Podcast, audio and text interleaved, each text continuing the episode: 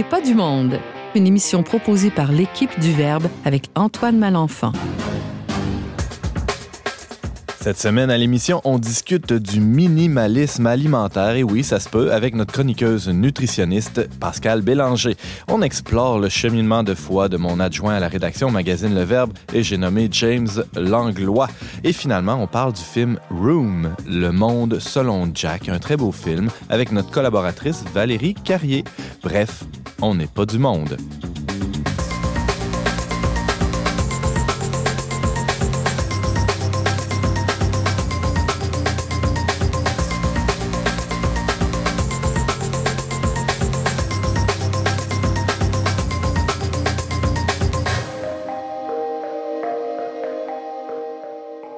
Bonjour à tous, chers auditeurs. Bienvenue à votre magazine culturel catholique. Ici Antoine Malenfant, votre animateur pour la prochaine heure. Et je suis aussi rédacteur en chef du magazine et de la revue Le Verbe.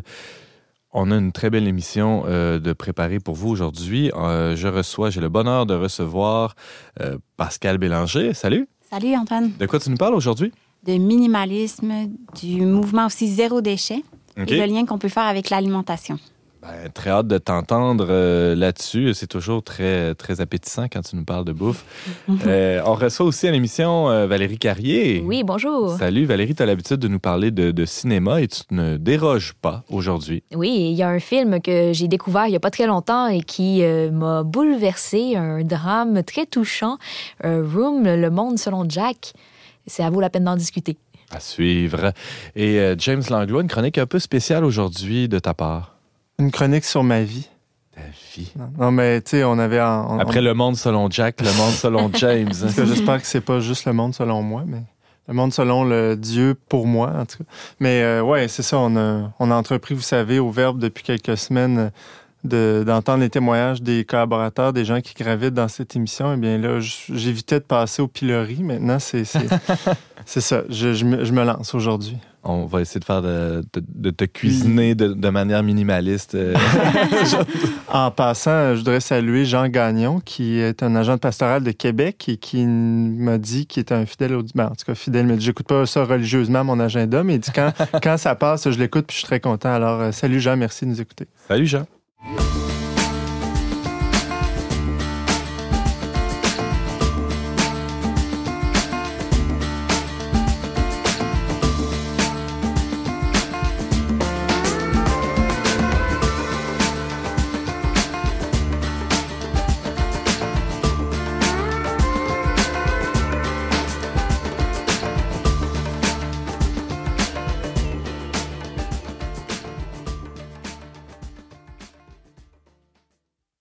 Il y a dans le monde de la consommation euh, des tendances, des modes.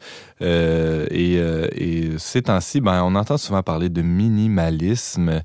Euh, ce- on aura sûrement l'occasion de définir ce que Oui. c'est. Et là, euh, pour en parler aujourd'hui, ben, on, va, euh, on va appliquer ça à- au monde de la, de la nutrition avec Pascal Bélanger, qui est notre chroniqueuse bouffe euh, à l'émission On Oui. n'est pas du monde. Salut Pascal. Salut! Alors, euh, pourquoi euh, une, une nutritionniste minimaliste? Qu'est-ce que ça fait, une nutritionniste minimaliste? Parce que c'est comme ça que tu te définis, non? Oui, ben récemment, là, euh, j'ai créé une petite page euh, Facebook où je donne des conseils, puis je l'ai intitulée La nutritionniste minimaliste. Je trouve que ça rejoint beaucoup de mes intérêts. euh, euh, donc, euh, voilà. En fait, c'est quoi le minimalisme? Pourquoi, comme tu dis, une nutritionniste minimaliste? Ben, en fait, premièrement, le minimalisme, faut pas se tromper. Là, on parle pas du courant d'art contemporain ici, mais vraiment d'un mode de vie. Tu le disais, Antoine, c'est vraiment populaire ces temps-ci. On le voit des fois même sur les noms de certaines euh, compagnies. Euh, en fait, c'est un mode de vie de, simplicité volontaire. Euh, c'est vraiment le but, c'est de choisir de consommer moins. Donc, c'est, très à la mode. On est aussi dans la tendance du zéro déchet. Je vais je vais en reparler. On peut penser même que le minimalisme s'est rendu un art de vivre. Euh, vous avez peut-être entendu parler de Marie Kondo. Non, je sais pas si... oui, hein, oui, Kondo évidemment. qui s'écrit avec un K. Là. Ben, en fait, c'est une japonaise qui a créé un tabac avec son livre La magie du rangement. Ça peut sembler banal, hein, un livre qui parle de rangement, mais qui a atteint quand même euh, plus de 5 millions de lecteurs, on dit. James, vous avez été atteint par la fièvre Marie Kondo à la maison? Ben, Pascal, ici présente, a décidé d'adopter de, de, un peu son mode de pliage, euh, de rangement, mais à part ça. Euh, pliage de linge là, dans les tiroirs pour ça. que ça, prenne moins de place. Ouais. Mais ce que je voulais dire, c'est qu'elle disait d'entrée de jeu qu'il n'y a pas de lien entre le minimalisme dans l'art et ça, mais en fait, on pourrait dire dans un sens que oui, parce que le minimalisme, euh, supposons en musique, cherche à, à créer beaucoup avec peu. Oui, donc, donc dans un sens, il y a cette idée de, de se restreindre euh, dans les formes et dans les. Une genre d'économie. Oui, il y a une économie qui est là. Oui, exact. C'est vrai on aurait pu euh, parler d'économie familiale avant. En fait, c'est pas, je vais, je vais le redire, là, mais c'est pas tout à fait nouveau. Hein. C'est un nouveau terme dont, on entend bien parler, mais c'est rien de nouveau, le minimalisme. En fait, comme je disais, Marie Kondo a bon, créé un tabac avec sa méthode de désencombrement. Euh, puis, en fait, c'est tout simple. Hein. C'est une méthode qui nous invite à nous débarrasser des objets dont on ne sert plus. Donc, c'est assez logique. Euh, puis de les faire profiter à quelqu'un d'autre, tout simplement. Donc, tu disais, Pascal, que c'est pas nouveau. Euh, on peut dire que nos grands-mères étaient, étaient des minimalistes, en quelque sorte? Oui, on pourrait le dire, effectivement, parce qu'en en fait, c'est pas nouveau dans le sens où, euh, bien avant nous, il y a euh, des femmes, des hommes qui qui vivaient très simplement. Mm. Ah, parce que c'est ça le minimalisme, c'est de vivre plus simplement. Euh, quand on lit des écrivains du milieu du 20e siècle, comme Gabriel Leroy, dont je vous ai déjà parlé, ben, en fait, c'est frappant de voir à quel point euh, les personnes à, cette époque-là, bon, chérissaient vraiment leurs biens matériels parce que ça représentait en heures travaillées une somme considérable de, de temps. Donc, en fait, euh, quand que ce soit des bottes des vêtements, on les reprisait. Donc, tout, tout ce qu'on qu'on possédait était... Les meubles, euh, les meubles. Les meubles, mhm. exact. Tout ce qu'on possédait avait une valeur importante. On en prenait soin. Euh, donc, dans ce sens-là, non, le minimalisme, c'est pas nouveau. Par contre, euh, c'est nouveau dans le sens que maintenant, il faut le choisir parce mm. que qu'on est dans une société qui n'a jamais été aussi surconsommatrice. Donc, au final, on pourrait avoir plusieurs personnes ont les moyens d'avoir de multiples possessions, mais peuvent faire le choix euh, que ça s'arrête à un exemplaire de chaque euh, item qui est vraiment nécessaire. Mhm. Donc, c'est vraiment un choix, tu sais, dans cette ère du jetable, du multiple euh, exemplaire. James? Oui, il y a quelques années, voire une décennie, on entendait parler de simplicité volontaire. Puis là, c'est comme si on n'entend plus parler de ça, mais on entend parler de minimalisme. Pourquoi? Je sais pas, c'est peut-être plus cool de l'expression minimalisme. Il y a moins de, moins de lettres. c'est minimaliste, le mot minimaliste. exact. Ça, en tout cas, ça fait fureur, c'est clair. Mais il faut, faut quand même le voir comme euh, une réaction, je pense, à cette surconsommation-là qui est frappante. Là. Euh, juste euh, actuellement, je lisais qu'on consomme deux fois plus de biens matériels que 50 ans. Deux fois plus en 50 ans, c'est énorme. Euh, et puis, comme je disais tout à l'heure, ben en fait, le, mouvement zéro déchet s'intègre dans cette tendance-là du minimalisme parce qu'on consomme beaucoup et on jette beaucoup. Alors, c'est quoi ça, euh, le mouvement zéro déchet en quelques mots? Bien, en quelques mots, c'est une stratégie qui vise tout simplement à réduire notre euh, production de déchets comme civilisation. zéro, c'est l'objectif, mais c'est pas vraiment atteignable. Exactement, c'est ça. Euh, mais c'est c'est surprenant quand on s'y attaque euh, de voir à quel point des petits changements qu'on peut faire à la maison, chacun, qui peuvent être bénéfiques. Comme quoi? Euh, ben, en fait, ça peut être autant dans la cuisine que dans nos achats. je vous dirais que directement à l'achat, elle en parle. Je voulais vous mentionner son nom parce que je pense que c'est une bonne référence à ce sujet. Florence Léa Seri, elle, elle vient de sortir son livre La consommation dont vous êtes le zéro. En fait, euh, elle donne plein de trucs. Donc, que ce soit euh, de réutiliser des tissus pour en faire des pellicules, euh, pour recouvrir les, les bols, pour emballer nos sandwichs, etc. Il y a tellement de trucs. On peut récupérer des vieux vêtements pour faire des sacs à vrac, des sacs pour les courses. en fait, la consommation euh, dont vous êtes le zéro nous présente aussi des, des trucs pour éviter le gaspillage alimentaire aussi. Euh, en gros, euh, je vous dirais que avant de, de, rentrer dans le vif du sujet là, pour pour ouais, parce qu'on n'a pas parlé de bouffe tant que ça à date là. Non, c'est ça. Mais je veux quand même vous dire que je veux quand même vous dire que euh, le zéro déchet, c'est un petit peu comme le minimalisme. C'est devenu très tendance à cause que maintenant, c'est plus euh, les granos de ce monde qui, qui en sont les, euh, les étendards. Les porte-étendards. Les porte-étendards. ouais. Mhm. Euh, parce qu'on on a eu des personnes comme euh, euh, Bea Johnson, une Française qui s'était établie à San Francisco, qui était bien nantie, qui, qui, qui vraiment avait euh, une grande maison de multiples possessions, qui a fait ce choix-là de limiter la production des déchets de sa famille et passer de 240 litres par semaine à un bocal d'un demi-litre euh, par année pour, euh, pour la production de déchets. C'est fa- c'est c'est vraiment im- impressionnant. En effet. Puis c'est c'est une femme qui a fait le choix, comme je disais tout à l'heure. Donc, au fond, être pro-environnement, c'est plus réservé aux granos et, et aux hippies. Donc, des fois, c'est bien de, de le préciser parce que on peut, des fois, pas se sentir euh, rejoint par tout ça parce qu'on se dit, ah, c'est trop loin de moi, je suis pas, je suis pas rendu là. Euh, Les couches lavables, je trouve ça trop. Ou euh, commencer à, à faire du reprisage de linge, j'ai aucune idée comment faire. Donc, mais en fait, c'est, euh, comme je disais, ben, on peut faire des petits gestes, tout comme, euh, tout simplement, si on commence à parler là, de l'alimentation, mais comme planifier ce qu'on va manger. J'en ai déjà parlé aussi dans une chronique précédente, mais déjà, ces petits gestes-là peuvent vraiment diminuer le gaspillage alimentaire parce que ça, ça en est des déchets qu'on produit euh, semaine après semaine qui sont faramineux. Parce que, ouais, je lisais dernièrement que, oui, euh, ils, se jettent beaucoup de bouffe euh, dans, les premières étapes de, la production alimentaire, aussi dans, à, chacune des, étapes de, de transformation ou de, jusqu'à la commercialisation. Mais là où le bas blesse vraiment, c'est dans le frigo. On en jette de la bouffe Oui, euh, à partir de, de- de- de- de nos frigos individuels. Euh, et donc, il y a un travail sérieux à faire de ce côté-là. Exactement. Quand on regarde, quand on commence à s'intéresser au zéro déchet, puis on, regarde, on recommence à regarder la poubelle de notre cuisine, on se rend compte que, ouais, il y en a des déchets, puis des fois, c'est de la nourriture. Hum. Bien souvent, il y en a pas mal.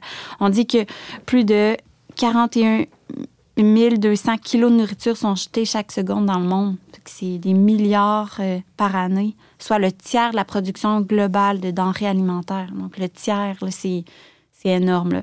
Euh, donc, en fait, ça, je vous dirais que si ça vous intéresse, le zéro déchet, c'est vraiment une belle porte d'entrée pour commencer de s'attaquer au gaspillage alimentaire pour commencer parce qu'il y a tellement de choses qu'on peut faire. Donc, comme je vous disais tout à l'heure, planifier ses repas, ça, c'est une première chose parce qu'en fait, quand on planifie, c'est c'est très clair, toutes les études le montrent, on gaspille moins. On achète finalement ce qu'on va cuisiner. Concrètement, on arrive le, le dimanche soir ou le lundi soir, peu importe, on, on choisit notre soir de la semaine. On prépare euh, les, les- le menu pour la semaine qui suit. On va faire l'épicerie en conséquence. Et là, on se retrouve à acheter seulement ce qu'on compte consommer et pas davantage, c'est ça? Exact. Euh, on planifie notre menu hebdomadaire ou des fois, ça peut être quelques jours, tout dépendant de notre préférence. C'est selon la fréquence de- des commissions qu'on fait là, à l'épicerie. Mhm. Mais le but, c'est ça. C'est de dire ben, quelle recette j'ai envie de faire cette semaine? On peut se baser sur les spéciaux de la semaine aussi à l'épicerie. Si, euh, par exemple, le poulet, le porc est en spécial, trouver des recettes à faire avec ça. Déjà, les planifier, voir un peu quels légumes on va acheter, quels fruits pour la semaine. Se monter sa liste tout simplement. Donc, quand on arrive à l'épicerie, c'est bien clair, on a besoin de poitrine de poulet, de brocoli, d'oignons, tatati. On, on défile comme ça, donc on se perd pas trop dans les, dans les rangées. Euh, ou, ah, ah, il y a une boîte de biscuits en spécial, je vais en prendre une. Ah, il y a un deux pour un pour les sauces, euh, euh, les sauces à pizza. J'ai pas l'intention de faire de la pizza, mais c'est pas cher, je vais en prendre. Donc, ainsi de suite. Puis euh, finalement, on se ramasse à empiler tout ça dans notre garde-manger ou dans notre frigo. Puis, évidemment, il y a des pertes là, au fur et à mesure. Euh, c'est frappant. D'autres euh, d'autres trucs que tu nous proposes, Pascal Bélanger, toi, la, la, la nutritionniste minimaliste? Euh, cuisiner, en fait, c'est un truc important parce que plus on cuisine, moins on achète du transformé qui est souvent emballé aussi, de- avec de multiples emballages. Quand vous pensez des sachets de riz, euh, tout préparé, euh, des bartons, des mets surgelés, et beaucoup, beaucoup d'emballages. Euh, donc ça, on diminue beaucoup le plastique, mais en plus, on mange mieux quand on, on cuisine davantage. Puis préparer, planifier aide à justement euh, peut-être euh, décomplexifier un peu notre euh, l'acte de cuisiner, là, finalement, se dire que ça peut être des recettes très simples, un poulet au four. On n'est pas obligé de se lancer dans les grandes, euh, les, les grandes recettes de Ricardo. pour que ça soit bon. Il y en a des très simples aussi. oui, c'est ça. Donc, cuisiner aussi en double, en triple, ça permet d'économiser du temps. On peut congeler. Euh, donc, euh, les semaines où on est plus pressé, sortir des choses qu'on a faites euh, pendant d'autres semaines. Donc, ça, c'est un truc euh, euh, que tout le monde, qui est à la disposition de tout le monde. Sinon, euh, l'achat d'aliments en vrac ou des gros formats qu'on peut des fois se partager en famille, ça, c'est intéressant. Comme quoi, par exemple, une pièce de viande qu'on pourrait se partager à quelques ça peut familles? être ça, ou- ça peut être ça. Des fois, les noix aussi, ça vient vraiment économique en gros format. Donc, mettons, une demi-sœur et moi, on l'achète ensemble, puis on, on, se le divise. Ça peut Mhm. être intéressant de, ce- de ce point de vue-là pour pas les perdre. C'est un aliment qui rancit, qui qui n'est pas bon nécessairement pendant un an. là. Ouais, Donc, ouais, ouais. Il y a des euh, points de vente de, de, de produits en vrac aussi qui, qui- Aussi- qui, qui émergent à gauche, à droite, là, non? Exact. Euh, Il y a euh, la récolte, peut-être vous avez entendu parler à Québec. Euh, c'est un, c'est chouette là à Limoilou et euh, sur Cartier. Euh, on a la possibilité d'acheter en vrac plein d'aliments de base. Donc, on apporte nos contenants, on fait peser nos contenants. Donc, on peut vraiment euh, prendre les quantités dont on a besoin. Donc, c'est ça l'avantage du vrac. Le bulk burn aussi. Puis, euh, il va y avoir bientôt aussi, ici à Québec, là, à, à une autre qui va ouvrir. Donc, tu sais, ça commence à, à augmenter un peu. euh, euh, c'est plus facile, disons, d'accès. Et puis, finalement, juste euh, un autre point qui est quand même intéressant, c'est conserver des aliments de saison, trouver des trucs pour, euh, pour les garder plus longtemps. Donc, euh, ce soit la mise en conserve pour ceux qui, s'y connaissent, mais ça peut être aussi la congélation pendant le temps des fruits et légumes là, à bon marché. Ça peut être aussi, Florence Léa donne ce truc-là dans son livre, de conserver certains légumes racines dans du sable propre, là, faire un bac de sable pour pommes de terre, carottes. Ah oui? C'est intéressant. Mhm. Ça a dit que c'est vraiment fameux. Plusieurs mois, ils peuvent euh, rester très, très frais. Alors qu'au frigo, souvent, ils ramollissent euh, les pommes de terre. Ben ouais. ça, ça se conserve moins bien, donc tout ça. Euh, oui, James. J'allais dire, oui, il y a les petites boutiques en vrac qui commencent à naître, mais tu sais, même euh, le fameux Costco euh, où presque tout le monde vole, j'exagère, mais euh, il y, a des- il y a des grands formats qu'on achète là, des fois, pour, pour euh, une famille, puis euh, on passe pas nécessairement tel produit au complet. Donc, ça aussi, on peut acheter des grands formats chez Costco puis se le séparer à plusieurs. Exact. Pour éviter les pertes, pour finalement acheter un grand format, économiser un peu, mais en, en acheter la moitié en bout de ligne, c'est ce qui n'est pas un gain du tout. là. Non, c'est ça. Surtout pour diminuer les emballages, si on fait ça, ça peut Ouais. être intéressant.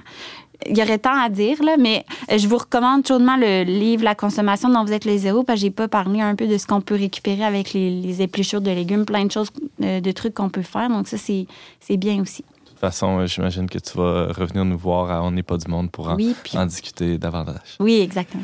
Alors, merci beaucoup, Pascal Bélanger. Toi, la, nutritionniste minimaliste, tu nous parlais ben, du lien entre le, courant du minimalisme, celui du zéro déchet et évidemment l'alimentation. Euh, rappelons que tu es nutritionniste professionnel. On peut, on t'entendre assez, réguli- assez régulièrement, dis-je, euh, On n'est pas du monde et euh, on invite les gens à suivre ta page Facebook, le, La nutritionniste minimaliste. Merci, Pascal. Ça fait plaisir.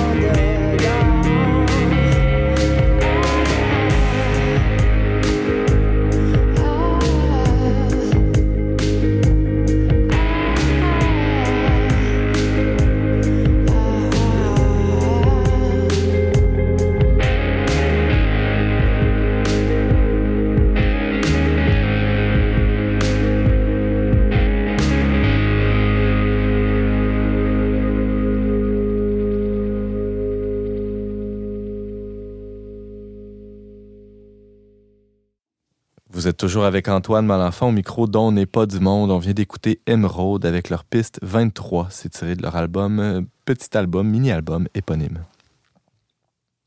On a entamé à On n'est pas du monde il y a de cela quelques semaines une série de chroniques euh, dans lesquelles nos collaborateurs viennent présenter leur cheminement de foi. Alors, on a déjà eu Pascal Bélanger qui est venu nous parler euh, il n'y a pas si longtemps, hein, n'est-ce pas, Pascal? Non, ça fait un mois, je pense. Et, euh, ouais. Mm, mm. Et euh, ben, dans, dans- justement, dans le cheminement de Pascal, il y avait, euh, elle nommait un certain James à, Oui.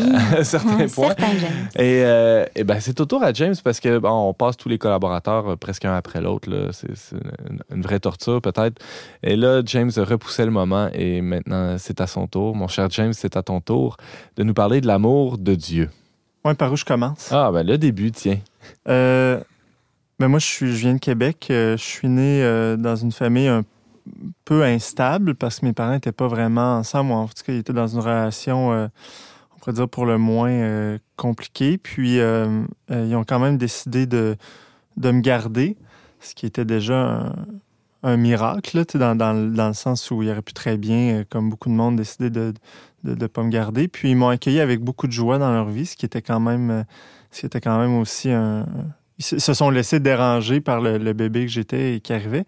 Et puis, euh, euh, voilà, j'ai grandi comme ça, mais mon père est décédé peu de temps après ma naissance, euh, lorsque j'ai eu, euh, j'avais à peine un an.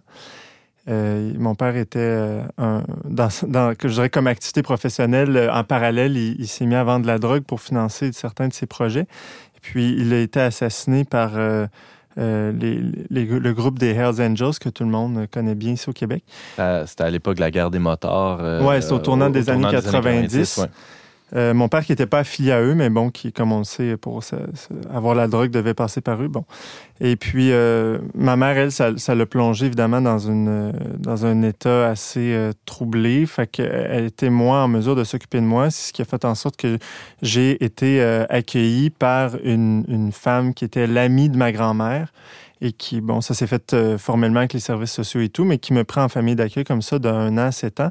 Et euh, c'est elle qui, la première, euh, m'a parlé de, du Christ. Ben, J'avais été ba- ba- baptisé, mais mes parents m'ont fait baptiser. Tout le monde la famille, je dirais, sont chrétiens, catholiques culturellement. La relation avec l'Église est moins développée, tout ça. Mais euh, voilà, c'est ce qui, c'est ce qu'ils ont quand même décidé de me faire baptiser. J'ai été baptisé le 13 mai, c'est la, la journée de la fête de Notre-Dame de Fatima. C'est c'est important pour moi parce que je me suis marié en 2017, la- le 150e anniversaire de notre Centième, centième, centième, merci, oui. de Notre-Dame de, de Fatima. Donc, il y a quand même un clin d'œil de Dieu là-dedans, je pense. Puis, euh, c'est comme pour revenir à ce que je disais, c'est ma mère d'accueil qui, la première, me parlait de, du Christ, qui me, qui me enseignait un peu à prier, euh, très simplement. Quand j'étais petit, on n'allait pas euh, à l'église bien souvent, mais ça faisait partie de mon univers. Je me rappelle que quand j'étais petit enfant, j'avais quand même une, certaine vie spirituelle.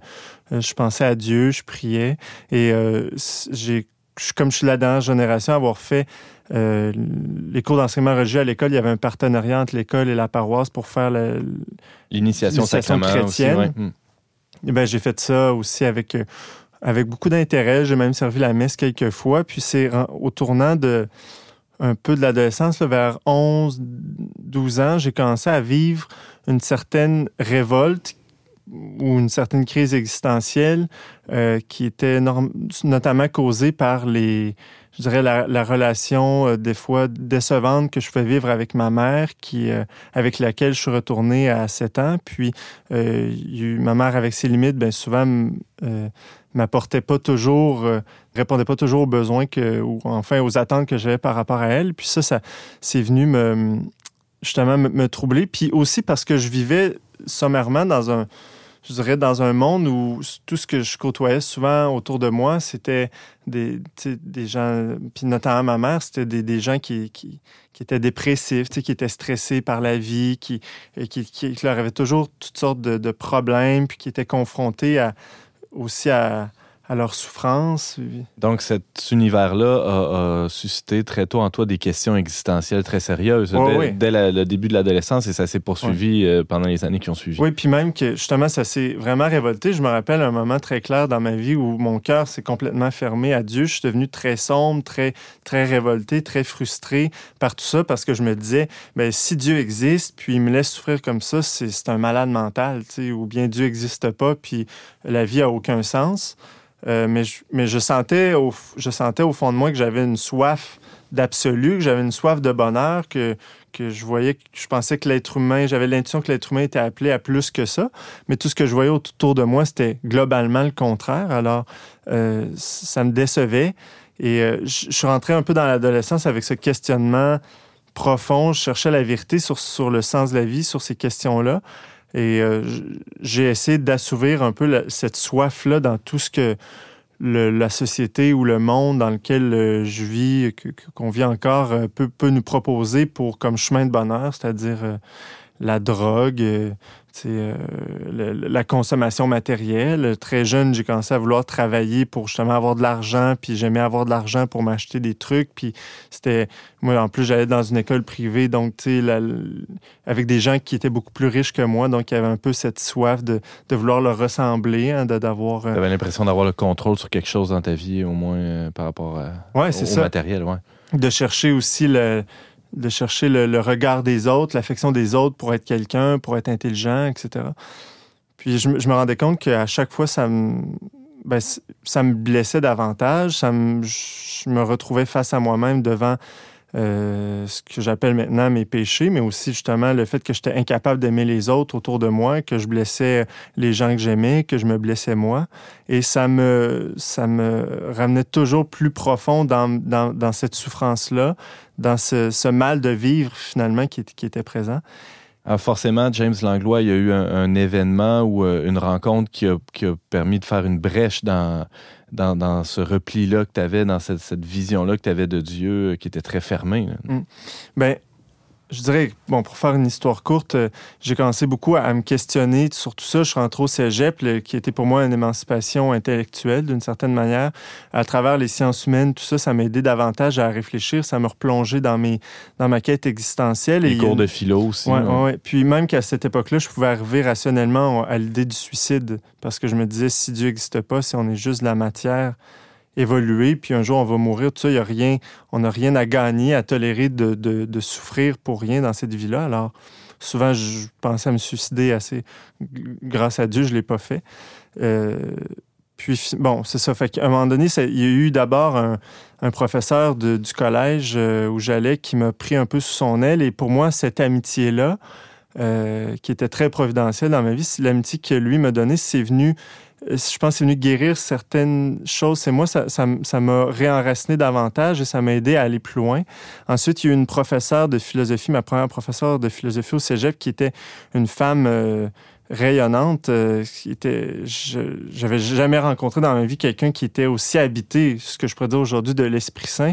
Et elle, elle m'a complètement sorti de mon nihilisme, en fait, parce que je pensais que les êtres humains bons, ça n'existait pas. Moi, je croyais pas en l'amour, je croyais pas que justement qu'il y avait des êtres humains qui étaient bons. Euh, je ne croyais plus en la société non plus. Et euh, cette femme-là était, était on sentait une espérance chez elle. Puis ça, c'est venu me sortir de ça et ça m'a, ça m'a aidé à poursuivre un peu ma quête de vérité. Et bon, ça a abouti euh, quelques années plus tard. À 18 ans, j'étais encore au cégep à ce moment-là. J'ai apostasié. C'est-à-dire que j'ai, complètement renié ma foi de manière publique en envoyant formellement. Mhm. Euh, mais bon, je savais pas qu'est-ce que je reniais vraiment parce que je connaissais plus ou moins ce qu'était le, christianisme, l'Église catholique. J'en connaissais ce qu'on nous envoie comme idée préconçue souvent à l'école ou dans la société. Et euh, bon, ça, fait du chemin, tout ça. À un moment donné, j'ai rencontré, j'ai commencé à aller à l'église euh, parce que j'avais envie de me reconnecter à, une partie de ma foi, de mon héritage culturel qui me semblait avoir été occulté ou que et euh, j'ai rencontré des jeunes chrétiens à un moment donné qui cheminaient pour être prêtres religieux. Là, je me disais, ouais, on, est en 2000, 12 à l'époque, quand ça se fait, qu'il y a encore des jeunes aujourd'hui qui ont la foi, c'est impossible. Et qui l'ont d'une manière assez radicale pour, pour, euh, donner leur vie. Ça. Là, je me dis, ça se peut pas. C'est des ils sont, ils sont dans un autre univers où je sais pas trop. J'ai commencé à les connaître et j'ai euh, il y a certains obstacles intellectuels qui sont, qui sont tombés parce que comme je réfléchissais beaucoup à ces questions-là, ben, la question de l'existence de Dieu, des preuves de l'historicité du Christ ou de, de l'Église, la tradition, ce sont toutes des questions que j'ai abordées de front avec eux et qui m'ont donné des réponses tellement... Euh, en tout cas, des, des, réponses, des éléments de réponse tellement satisfaisants que je me suis rendu compte que ce que je pensais était assez fondé dans l'opinion, somme toute. Donc, au départ, c'était beaucoup plus une conversion intellectuelle, mais qui, euh, qui, est arrivée à une limite à un moment donné parce que euh, je voyais qu'eux avaient une relation à Dieu, c'est-à-dire ils priaient, tout ça, ils voyaient Dieu dans leur vie, alors que moi, c'était encore beaucoup plus abstrait. Et je suis allé au monastère avec eux une fin de semaine à Saint-Benoît-du-Lac. Et là, j'ai, accroché l'un d'eux pour, pour lui dire, écoute, euh, il y a quelque chose qui cloche avec moi, j'ai l'impression de ne pas avoir la même foi que vous, même si je crois à tout ce que vous croyez il me dit ben tu sais James Dieu c'est pas justement c'est pas juste un être euh, transcendant euh, tu sais hors de l'univers. Il veut que tu c'est un être personnel qui est proche de nous le Dieu chrétien qui veut que tu le parles comme un ami. Il veut avoir une relation avec toi. Alors je, dis ok mais je me demandais comment comment allait, cela allait-il se faire. Et euh, je suis arrivé j'ai eu une inspiration quand je suis arrivé quelques heures après dans ma chambre au monastère, puis je me suis agenouillé, j'ai fait une prière très simple, j'ai dit Seigneur, donne-moi la vraie foi. Puis je me suis rien passé. J'ai pas eu une, épiphanie là, dans ma chambre ou quoi que ce soit. Euh, je continue mes activités. Et puis le soir, quand je suis arrivé euh, dans mon lit, je me suis couché. J'ai vécu toute la nuit une espèce, de combat spirituel euh, qui n'était pas dans mon sommeil. J'étais très conscient j'étais dans ma chambre. Je rêvais pas. C'était quelque part dans un, état, un autre état que je ne saurais pas nommer. Et puis, euh, à un moment donné, je me suis dit, il faut que ça cesse, ce combat-là. Donc, je me suis réveillé dans ma chambre. Euh, j'ai ouvert les yeux, puis là, j'ai été envahi d'une grande paix, euh, d'une grande joie. C'est comme si j'avais dit un oui intérieur à Dieu, puis le cœur que j'avais fermé plus jeune, c'était tout à coup réouvert. Je me suis endormi comme ça, vraiment dans une paix profonde. Puis le lendemain matin, je me suis réveillé, puis je, me sentais complètement différent. je, sentais que Dieu agissait dans ma vie. Je sentais proche de moi. Euh, j'avais, j'avais le désir de prier, j'avais le désir de parler à Dieu, de, de lire la parole de Dieu. Je voyais bien que c'était des choses qui venaient pas de moi, que une journée avant, c'était pas là. Mm-hmm. Et depuis, euh, depuis ce moment-là, ça n'a jamais arrêté, en fait. Je veux dire, euh, ma vie a complètement changé. toute toute le, la désespérance dans, la, dans laquelle j'étais, le désespoir par rapport à la vie, c'est progressivement construit à l'aide du Christ, à l'aide, de l'Église. Et euh, bon, évidemment, je suis toujours en conversion. Hein. Le, suivre le Christ, c'est toujours un chemin. Donc, euh, c'est, euh, c'est jour après jour, par la grâce de Dieu, en essayant de m'appuyer sur lui, que je revisite mon histoire, que j'arrive à comprendre davantage qui je suis. Et à travers ce cheminement-là, il y a des guérisons qui, qui, qui se produisent, et notamment celle de, de pouvoir aujourd'hui être marié, d'avoir un enfant, ce qui était pour moi complètement inconcevable. Je veux dire, j'avais jamais pensé à ça de ma vie. Euh, J'étais blessé par rapport au fait d'être un homme normal. Moi, je refusais tout ce que la société était. J'étais en conflit avec la société, avec la femme, avec, euh, avec la famille. Donc, pour moi, c'était un miracle aujourd'hui que je sois marié, que j'ai un enfant. Puis, euh, voilà, donc c'est, ce n'est que le début, je pense, même si ça fait déjà... Euh, j'ai réintégré l'Église euh, le 14 mars 2011, euh, date de mon 21e anniversaire. Donc aujourd'hui, ça va faire huit ans que j'ai réintégré l'Église. Hein, pour ceux qui se poseraient la question, parce que j'ai parlé de mon apostasie. T'en es pas resté là, là Non, c'est ça, j'ai, réintégré l'Église à, cette époque-là, là, je dirais quelques années après avoir fait mon apostasie. Donc en sachant... ça, de manière plus consciente. Ça, ce, que, ce que j'embrassais, là, autrement. Mm-hmm. James euh, Langlois, c'est euh, une très belle histoire sainte que Dieu semble être en train de, faire avec ta vie. On, s'en réjouit et je suis convaincu que les auditeurs en sont ravis aussi. Merci beaucoup d'avoir euh, osé nous partager tout ça aujourd'hui. Merci. pour l'occasion, comme je parlais de, mon cheminement de foi, j'ai décidé de vous faire écouter une pièce qui illustre bien, dans laquelle je me reconnais beaucoup. C'est tiré du film Into the Wild d'Eddie Vedder. Puis c'est un film dans lequel on voit un homme qui veut quitter toute la société pour trouver le bonheur seul et qui finalement se rend compte que le bonheur est, la source du bonheur et se, fait avec en, le partageant avec les autres. Et c'est tiré de, ce film-là. Ça s'appelle Rise, donc l'idée d'être élevé. Je trouve qu'il y a quelque chose dans cette chanson-là qui évoque le cheminement ou la quête beaucoup.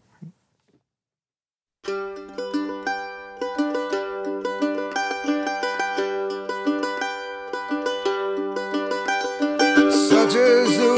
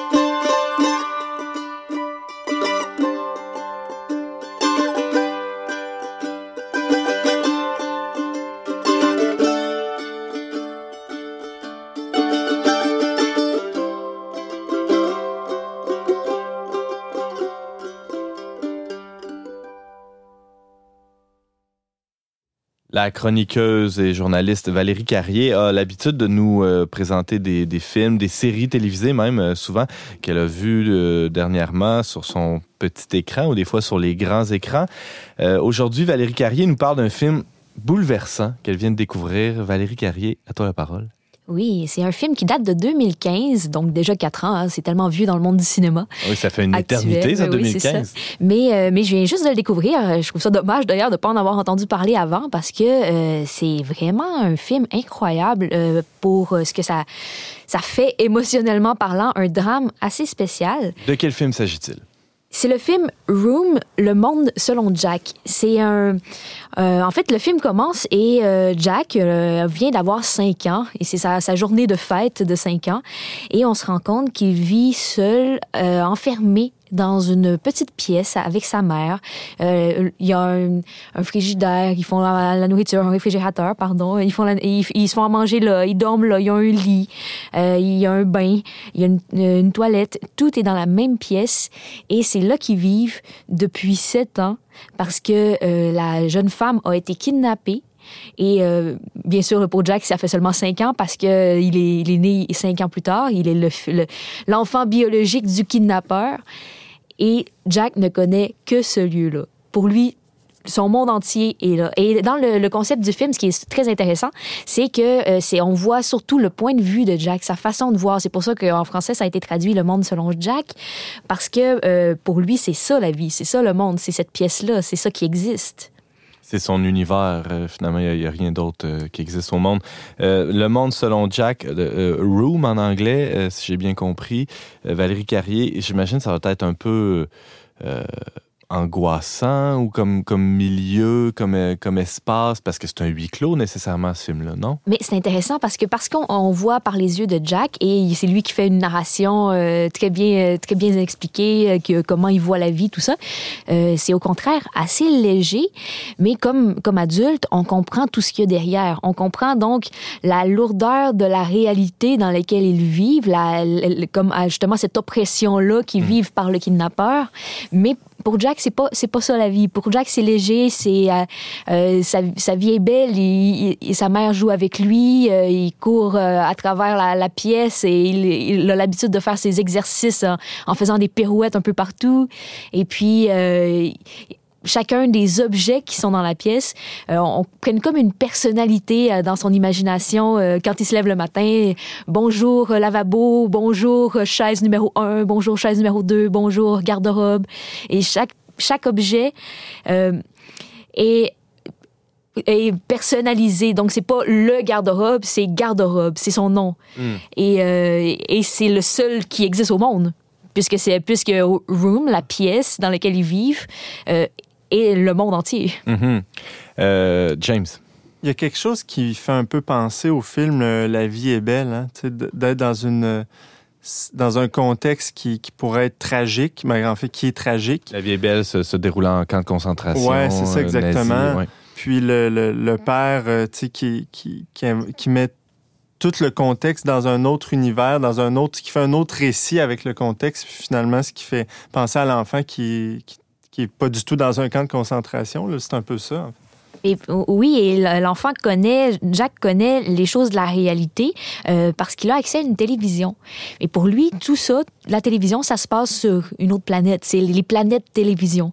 Et euh, la mère a choisi de lui répondre à ses questions à travers son enfance euh, en lui disant que, tout ce qui existait, c'était cette pièce-là. Donc, en, répondant avec des réponses simplistes qui n'avaient ou dans lesquelles Jack n'avait pas besoin de chercher ailleurs, de chercher plus, et pouvait être heureux dans, dans cet environnement-là? Euh, justement, euh, Valérie, ça, tu évoques sa mère, nécessairement, on, on pense à elle là, quand on écoute euh, le synopsis que tu viens de nous, nous déployer. Euh, Valérie Carrier, la mère de Jack, c'est un personnage très important dans, dans ce film-là. Comment elle, elle- elle- elle se débrouille là, dans, ce- dans- dans ce contexte? Euh, elle est très courageuse d'abord parce que c'est une jeune femme. euh, je pense que, si je me trompe pas, elle avait 17 ans quand elle a été enlevée. Donc, euh, elle est encore tout jeune, euh, 24 ans, donc au moment de l'histoire. Et euh, elle vit avec beaucoup de courage, justement, cette attention-là à son fils pour que son fils puisse être heureux, puisse s'épanouir, puisse vivre en paix dans cette réalité terrible. Mais elle, elle a euh, cette réalité euh, euh, sombre qu'on perçoit derrière la narration de Jack, euh, qu'on qu'on peut percevoir comme adulte, elle, elle la connaît, elle la sait la réalité, elle la sent cette lourdeur-là de d'être enfermée alors qu'elle connaît le monde, elle qu'elle connaît la grandeur des choses. Et à un moment donné, il se passe quelque chose qui fait qu'elle dit ça peut pas continuer comme ça. Là, c'est le temps. Il faut qu'on fasse quelque chose. Il faut qu'on s'évade. Et elle, elle doit révéler la vérité des choses et du monde à son fils. Et c'est très intéressant parce que Jack euh, ne veut pas entendre ce que sa mère a à lui dire quand elle lui dit maintenant tu as 5 ans, tu dois savoir des choses parce qu'il faut réagir. Et Jack ne veut pas savoir euh, que la réalité est autre chose que ce qu'il a connu depuis toujours. C'est difficile de ne pas faire un parallèle avec nos, nos propres vies où euh, des fois il y a des réalités qui nous dérangent et on- on- qu'on exclut de, de- de nos perceptions, de, de notre univers. Tout à fait. Dans plusieurs cas de, de- du monde, on se met des œillères pour euh, ne pas. Ne pas vouloir voir ce qui nous est révélé, ne pas vouloir voir ce qui est différent euh, que ce qu'on a connu dans notre petite famille, dans notre petit monde à nous. Euh, Mhm. euh, parfois, on, on se crée notre réalité et ça nous satisfait. Mm. Euh, mais euh, c'est c'est- c'est agréable de constater comment Jack, comme enfant, euh, finit par, euh, parce qu'il a seulement 5 ans, finit par ouvrir son cœur et dire OK, je suis, je suis assez intelligent pour comprendre les choses, puisque c'est ça la réalité, puisque je peux pas retourner à quand j'avais 4 ans et que, et que je, je me, je me contentais des petites choses. Je vais essayer de comprendre. Euh, Pascal, tu as une Oui, question? ça, On dirait quasiment que c'est une relecture de l'allégorie de la caverne de, de Platon. Je sais pas si ça vous fait penser à ça, mais Ben ouais. fond, comme si on veut pas sortir, euh, voir vraiment le vrai soleil, se contenter du petit feu dans la caverne, puis des ombres. Puis... Ouais, c'est comme, euh, je dirais, une, actualisation de, Ouais, de cette vraiment. allégorie-là, euh, parce que c'est dans une réalité qui, qui pourrait exister euh, euh, dans la vraie vie. hein. Donc, euh, on sait qu'il y a beaucoup de femmes qui se font euh, kidnapper et qu'on- dont on n'entend plus parler. La famille de, la famille de, de cette femme-là, de cette jeune femme-là qui s'appelle Joy, euh, elle ne sait pas du tout où Joy se trouve. Elle ne sait pas du tout si Joy est même vivante. Et Joy vit dans ce monde-là enfermé avec son fils. James? Oui, mais pour poursuivre le lien avec l'allégorie de la caverne, il y a aussi le fait de voir des, de penser que le monde dans lequel on est, ce n'est que ce monde-ci. Mhm. Hein, Puis c'est un peu ce qui se passe avec le, le- le petit gars, c'est-à-dire ce qu'il connaît, il pense que la réalité s'arrête là. Alors, puis nous aussi, on est toujours dans cette dynamique, un peu euh, exact. dans nos préconceptions, dans nos opinions sur, sur la réalité, sur la vérité des choses. Mm. Le monde des opinions versus le, le vrai monde. Mm. Bien, On constate, on parlait tout à l'heure de comment euh, la mère vit les choses, là, mais euh, le moment où on constate le plus euh, son courage alors qu'elle est enfermée euh, avec son fils, c'est après, par la suite. Parce que revenir à la réalité est vraiment pas facile pour elle. Elle elle se retrouve dans un monde où enfin on prend soin d'elle, on prend soin de son fils. Elle n'a plus besoin d'être forte et elle devrait euh, se sentir libérée, se sentir bien, se sentir soulagée, être heureuse. Et elle tombe en dépression parce que ce qui aurait dû être sa vie dans cette réalité-là a été complètement chamboulé par son kidnapping. Euh, et là, on se rend compte que c'est vraiment une jeune femme qui aurait voulu vivre en jeune femme et qui a fait preuve d'un courage incroyable tout le temps qu'elle a été, euh, qu'elle devait être forte pour son fils. Oui, parce que je- entre 17 et 24 ans, ce qui, ce qui correspond à la- aux années de son kidnapping, cette jeune femme-là, normalement, c'est c'est l'é- c'est l'époque, c'est le, moment des grands choix euh, euh, de, vie affective, euh, de choix de carrière, de, famille, etc. Et là, elle, a subi tout ça et elle se retrouve dans, une réalité complètement différente à, sa sortie. Donc là, on a un peu... Ça doit être un di- choc. On a un peu divulgaché. euh, Mais en fait, c'est pas, pas la fin, hein, c'est pas, la finale. Ça fait partie vraiment du, euh, je dirais, de, C'est pour ça que j'ai bien vérifié aussi comment c'était euh, annoncé sur Internet, tout ça, le film, C'est pas pour pas gâcher. Là, Parce que ça fait vraiment partie du scénario de base de dire, à un moment donné, euh, ils veulent sortir, ils s'arrangent pour s'évader, Mm. mais ça vaut la peine de voir de quelle façon ils réussissent à faire ça. James? Ah ben c'est ça. T'en as pas encore parlé, mais il me semble que dans la chambre, il y a une fenêtre hein, où on- le soleil passe, non? Oui, Où ils ont une vue sur le ciel, mais je pense que c'est la seule, le seul vue avec l'extérieur qu'ils ont. C'est simplement une fenêtre de toit, en fait, parce que la, la chambre où ils sont, euh, c'est euh, euh, un petit, une petite cabane de jardin à l'extérieur et euh, avec euh, un système de sécurité très efficace euh, si jamais euh, parce que le kidnappeur qu'ils appellent euh, euh, vieux, le vieux Nick et, euh, il vient régulièrement. Et euh, si jamais il, je sais pas il s'attaquait au vieux Nick et euh, il le tuait ben il pourrait pas sortir parce que la- le système de sécurité euh, nécessite un code que seul le vieux Nick connaît. Euh, et, et le seul contact qu'ils- ont avec l'extérieur c'est cette fenêtre là qui donne vers le ciel qui fait que pour Jack euh, les arbres la pelouse l'extérieur n'existe pas. Et seulement le ciel qu'on peut voir par la petite fenêtre Euh, Valérie Carrier, tu nous parles du monde selon Jack, euh, le film Room, euh, traduit Le monde selon Jack. Euh, Il y a des forces cinématographiques dans la forme de ce, film-là, Valérie? Ah, ça vaut la peine d'en parler. euh, comme, euh, comédienne moi-même aussi, hein, ça, m'intéresse de, de regarder ce côté-là. Euh, le scénariste, euh, le scénario, pardon, est très puissant, euh, mais euh, ce n'est pas la seule force. Justement, il a été très très bien réalisé et les deux acteurs principaux qu'on suit, en fait, il y a toute une brochette d'excellents acteurs, mais ça repose beaucoup, toute l'histoire, le film repose beaucoup sur les épaules euh, de Jack et Joy, donc Jack et sa mère. Et ces acteurs-là donnent une performance incroyable. Le petit Jack, donc un enfant de 5 ans, euh, il est joué par euh, Jacob Tremblay, un jeune homme de Vancouver, qui... qu'on croit à tout moment dans le film. Et ça, dans- autant dans sa narration, dans sa façon euh, toute candide de- d'expliquer la vie avec un peu de poésie, euh, que dans son interprétation. Euh, J'ai vraiment été impressionnée parce que chaque chose que... En fait, il a fallu qu'il désapprenne certaines choses. Il a fallu qu'il joue un personnage qui ne sait pas Mm.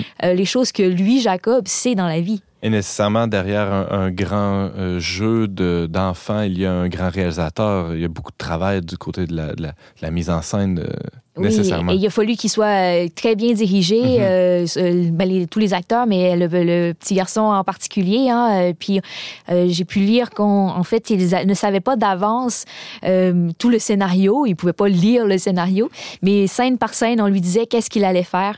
Et lui, il trouvait ça, il trouvait pas ça difficile à jouer parce que lui, il jouait un enfant qui avait du plaisir. Dans le moment présent. Ouais, voilà, un enfant qui, qui dans son monde pouvait être heureux. Valérie Carrier, euh, il nous reste une petite minute. Euh, euh, J'aimerais que tu nous que tu nous parles des, des- meilleures raisons pour voir ce film-là, Le Monde selon Jack.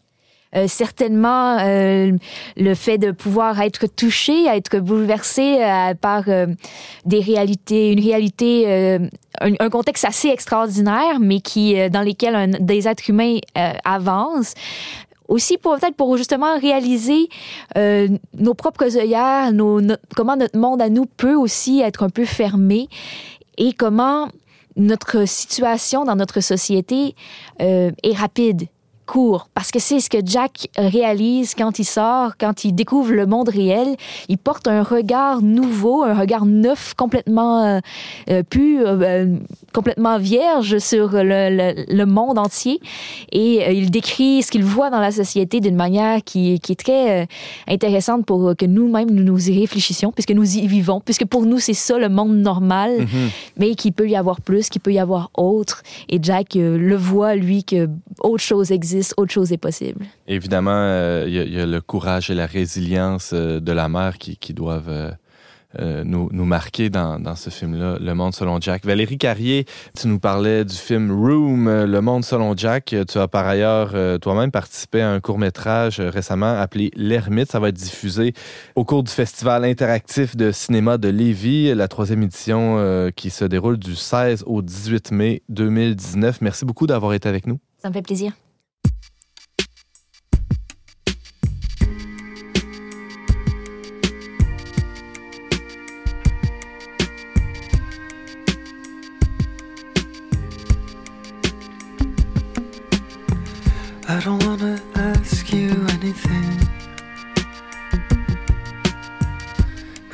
We stop disappearing?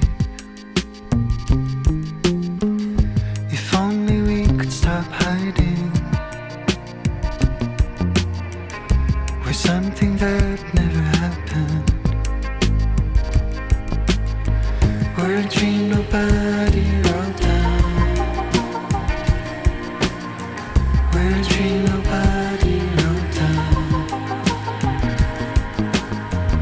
Dream nobody wrote down. We're dream nobody